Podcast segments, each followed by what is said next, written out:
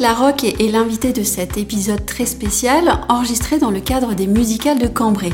Il est premier violon solo de l'Orchestre de l'Opéra national de Paris et professeur au Conservatoire national supérieur de musique et de danse de Paris. Frédéric Larocque est un musicien extrêmement apprécié par le public et vous allez l'entendre, soucieux de la transmission aux jeunes générations et du partage avec le public. Frédéric Larocque, bonjour. Bonjour Anne-Sandrine.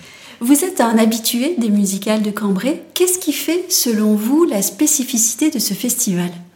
Alors, euh, effectivement, euh, on va parler plutôt d'un festival avec une programmation éclectique et fidélisante. C'est-à-dire? C'est-à-dire, c'est-à-dire que les artistes dont je fais partie, euh, qui ont été invités à jouer dès la première édition d'ailleurs des musicales de Cambrai, ont été merveilleusement accueillis, que ce soit par l'organisation du festival, par le public, public qui est chaleureux. On trouve une, euh, une vraie culture de la démarche d'aller au concert, la démarche de découverte, même si on ne connaît pas le programme, même si on ne connaît pas les artistes. Une euh, curiosité. vraiment une curiosité. Donc, euh, bah voilà, si vous voulez, les, les, artistes euh, passant au musical de Cambrai sont toujours très heureux d'y être engagés euh, lors des éditions euh, à venir. Alors justement, cette année, le public va pouvoir vous entendre à trois reprises. Mhm. Le 2 juillet à 15h au musée de Cambrai, le 3 juillet à 11h au musée Matisse et le 4 juillet à 20h à l'abbaye de Vaucelles. Il s'agit là de trois lieux historiques et, tout à fait emblématiques du Cambrésis. Est-ce que vous les connaissez déjà? Est-ce que vous avez une préférence? Alors, pas encore le musée de Cambrai, que je n'ai malheureusement pas eu le temps de visiter lors de mes précédents, euh, précédentes visites. Euh, le musée Matisse, oui, parce que nous y avions joué en, dans la même formation. non, je dis une bêtise. En formation de violon et piano. Et c'était également euh, avec euh, Ryoko euh, Isayama au piano.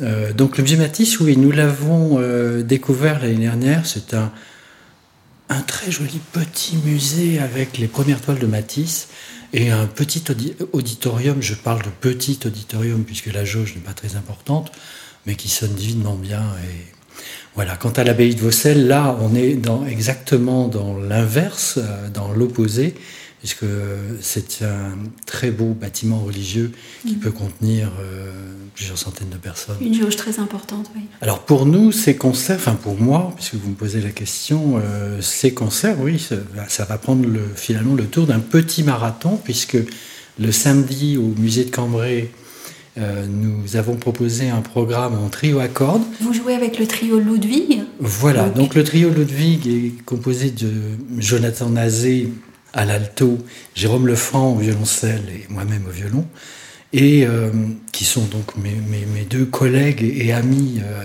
à l'orchestre de l'opéra. Vous savez, souvent à l'orchestre de l'opéra, les musiciens ont envie de, de, de, mettre au service de la musique de chambre toutes les qualités qu'on leur demande pour pouvoir accompagner le mieux possible tous ces chanteurs avec lesquels nous, faisons des spectacles. Donc la musique de chambre est presque, je dirais, l'extrapolation naturelle du, métier de musicien de fosse d'orchestre. Euh, nous avons voulu, comme c'est notre premier concert en trio à Cambrai, nous avons voulu brasser un répertoire assez large. Donc on s'est aperçu, enfin nous, savons depuis très longtemps, qu'il y a eu un, pic de composition pour cette formation trio à cordes, donc violon alto et violoncelle, entre euh, 1788 avec Mozart jusqu'en 1816 avec Schubert. Et ensuite, il faudra attendre à peu près, j'exagère à peine, mais il faudra presque attendre un siècle pour voir de nouveau au XXe siècle les plus grands compositeurs euh, s'intéresser à cette formation. Donc nous avons voulu euh, utiliser quelques extraits de plein d'œuvres différentes de Mozart, donc de son grand, grand divertimento, euh, de Schubert, le, le, trio à cordes en un seul mouvement, qui n'a jamais voulu finir.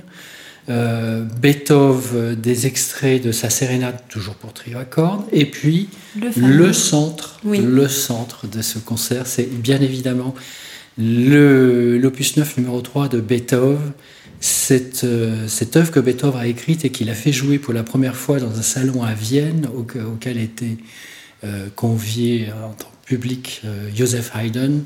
Et la seule réplique de Haydn après l'audition de ce nouveau trio à cordes de Beethoven a été de dire à Beethoven Vous écrivez très bien, mais c'est beaucoup trop compliqué. Le public n'aimera jamais. Qu'est-ce qui fait le charme et l'intérêt de cette formation? Le trio à cordes? Oui. Alors, d'une manière un petit peu euh, gangster, je vais vous dire qu'il y a euh, dix fois moins de travail que pour un quatuor à cordes. Un quatuor à cordes, on touche véritablement à la recherche d'une alchimie entre les quatre archers des quatre instruments, des quatre instruments. Euh, alors qu'en trio à cordes, le traitement de chaque instrument est beaucoup plus solistique.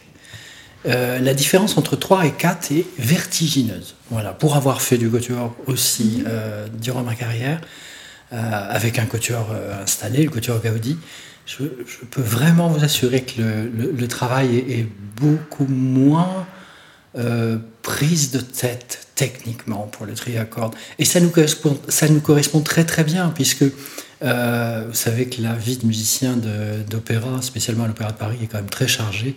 Donc on n'avait décemment pas cinq ou six matinées à consacrer à notre ensemble.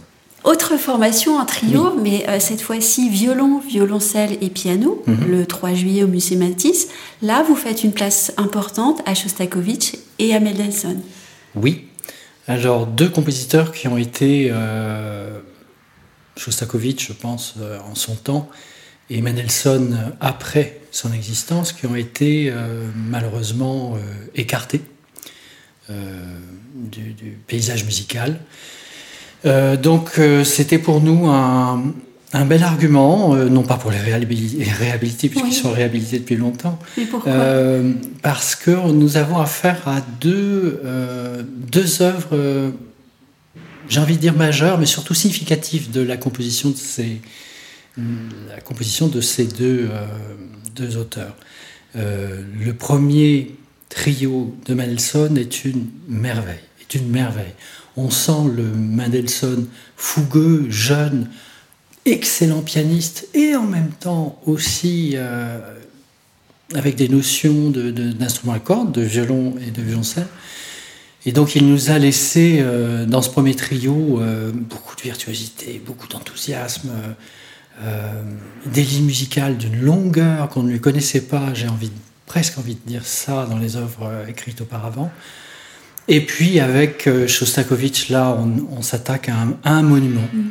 Un monument. Shostakovich aussi très très connu euh, pour l'ensemble de ses quatuors à cordes, hein, puisqu'ils sont presque aussi nombreux que ceux, de Beethoven, et éminemment euh, appréciés par les mélomanes et, tous les publics.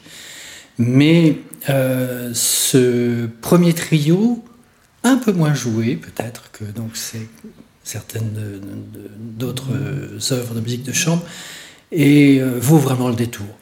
Euh, d'inspiration un peu Klezmer euh, dans, le, dans, dans, son final, avec un, enfin, une, arche musicale. Quand je parle d'arche musicale, j'englobe la, de, de, la première note jusqu'à la dernière note du quatrième mouvement, une arche musicale qui est presque un arc-en-ciel, mm-hmm. tant les, les, les, différentes atmosphères qu'il va y développer et qu'il va décrire sont nous subjugue. Pour nous, c'est un, voyage d'une poésie extraordinaire à chaque fois que nous proposons ce, ce, trio. De la poésie et de la vivacité aussi. Il y en a, spécialement dans le, scherzo, qui, qui, peut être joué très rapide. Euh, Shostakovich a indiqué un 144 à la blanche pointée, je crois qu'il est quasiment infaisable, sauf par certains groupes euh, russes. On peut citer euh, Strak et consorts. Euh, donc nous, ça sera un tout petit peu moins vite. On va faire selon nos moyens, mais euh, effectivement, oui, il a, il a aussi, il était capable d'une grande virtuosité, euh, notre ami Shostakovich. mais encore une fois, je, je, préfère mettre en avant en premier la poésie de l'arche de cette œuvre plutôt que la virtuosité. Le 4 juillet, maintenant, ce sera votre ah. troisième et dernier concert. Voilà avec le quintet de l'Opéra de Paris et deux jeunes violonistes dont vous allez nous parler, dans un écrin splendide qui est de Vaucelles. Et alors là, le, public va pouvoir entendre de grandes et des très virtuose page de la musique classique. Absolument. Avec une première partie euh, résolument classique, quasiment baroque, puisque nous pourrons entendre. Alors les deux violonistes que le quintet à cordes va Vous les connaissez très bien. Ben, on les connaît très bien. Je les connais très bien, puisqu'ils ont été lauréats en 2020 et en 2021 d'un concours de violon que j'organise avec, en collaboration avec la ville de Cambrai et Jean-Pierre Viard directeur du conservatoire de Cambrai. Et c'est donc ces deux formidables jeunes violonistes euh, en ont été les premiers lauréats à ces deux éditions. Donc la première partie classique, euh, ils avaient évidemment tout à fait... Euh, ils ont décidé de leur programme. Donc Dorian Rambaud, qui vient d'obtenir d'ailleurs son diplôme final au CNSM de Paris, commence avec l'été des quatre saisons de Vivaldi, Ensuite, nous aurons une pièce d'inspiration baroque, on va dire, de Chrysler. C'était une de ces, fameuses pièces factices hein, dont Chrysler n'a avoué la paternité que parce qu'il était harcelé par son éditeur et que 30 ans après, il a fini par dire Écoute, oui, c'est pas Pugnani Chrysler, c'est Chrysler. C'est moi qui l'ai écrit, mais je, je, ne voulais pas voir mon nom écrit euh, avec chaque heure et puis joué par Chrysler en bas, c'était insupportable. Donc je, l'ai fait très très courte, mais voilà la raison. Donc une œuvre qui est dans le style de Pugnani, même s'il est écrite, s'il a été écrite par Chrysler, qui sera interprétée par Albina Garek, qui est elle-même en, qui va maintenant passer en dernière année d'études au CNSM de Paris. Et puis Albina et Dorian se retrouveront pour le fameux double concerto en ré mineur de Jean-Sébastien Bach, que euh, à chaque fois le quintet de l'opéra évidemment accompagnera le quintet euh, ici, prenant la place d'un petit orchestre euh, à cordes. Ensuite, une deuxième partie beaucoup plus euh, virtuose avec, là je vais le dire un petit peu dans le désordre, mais Navarra, une pièce absolument explosive de Sarasate, Pablo de Sarasate, pour deux violons et orchestre, mais explosive, vraiment. A, virtuosité euh, absolue. Euh, il y aura aussi Zapateado, une autre pièce de Sarasate, puis je dois en oublier certainement. Euh, mais enfin voilà, il y, aura de quoi nourrir et, sustenter notre public. Vous parliez tout à l'heure de poésie. Ce concert-là va être donné dans l'abbaye de Vaucelles. Mhm. C'est important pour vous, les artistes, de jouer dans un lieu qui a une âme? Bien sûr. Bien sûr, mais j'ai envie de dire, non pas pour vous contredire, mais que chaque lieu a une âme et que si en plus nous pouvons y écouter de la musique, nous, participons à l'âme euh, de ce lieu. Euh, mais effectivement, euh, tant le lieu que l'acoustique juste après, puisqu'il faut bien aussi que nous ayons un commentaire technique sur le lieu où se passe ce concert, et puis les individus qui, qui y participent. vous voyez, on parle d'âme de concert, on pourrait parler de l'âme de de nos deux jeunes lauréats, euh, et qui sont donc nos, solistes pour ce concert du 4 juillet à, l'abbaye de Vaucelles. Euh, c'est une particularité du festival de musical, c'est que on leur donne leur chance, et pas simplement qu'une fois.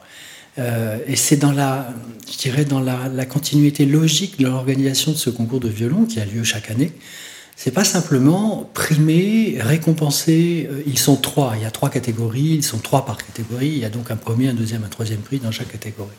Mais c'est pas simplement les primer, c'est de dire au premier prix euh, de la catégorie reine, de leur dire, eh bien, nous allons imaginer un concert ensemble. On va vous accompagner, on va participer, on va jouer avec vous. Et ça, pour moi, mais pour tous mes collègues, euh, qui sommes déjà, installés dans une vie euh, professionnelle, musicale, euh, depuis un certain nombre d'années. Pour moi, ça fait même 36 ans, donc vous voyez, c'est pas tout récent maintenant. c'est absolument génial. C'est donner la parole à ces jeunes, puisque c'est eux qui vont nous remplacer. On, va travailler avec eux, mais c'est eux qui vont nous remplacer, c'est eux qui vont drainer les publics, comme nous avons essayé de le faire. Et je trouve que la passation non pas de pouvoir, mais euh, de talent, mhm. est, très très belle. Oui, il est très beau aussi d'être d'être embarqué, si je peux me permettre l'expression, entre un jeune talent qu'on emmène avec soi et aussi un public qu'on emmène avec soi. Parce qu'on parlait de l'âme du lieu, mais en fait l'âme d'un concert, c'est l'artiste et le public. C'est l'artiste et le public, bien sûr.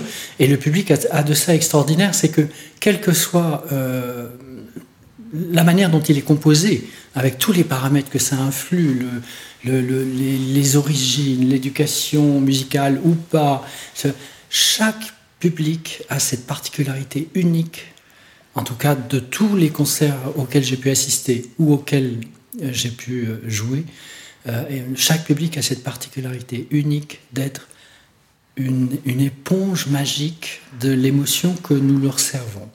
Et si l'alchimie ne prend pas, ça veut dire que les musiciens ne sont pas bons ou se sont trompés d'optique. Malheureusement, ces concerts se produisent quelquefois, j'espère de moins en moins, euh, voilà, mais cette, alchimie, elle prend parce qu'il y a la, la, sincérité de la démarche du musicien et qu'il y a aussi la sincérité de la démarche du public, parce que le public n'est pas forcé d'aller au concert. S'il y vient, c'est par curiosité, c'est par plaisir, c'est par connaissance peut-être aussi, puisqu'il connaît soit les œuvres, soit les, les, artistes qui y sont impliqués. Euh, mais en fait, personne n'est obligé de venir et tout le monde se réunit. Et ça crée véritablement un moment qui n'a pas d'égal pour moi. Merci beaucoup Frédéric Larocque. Avec plaisir.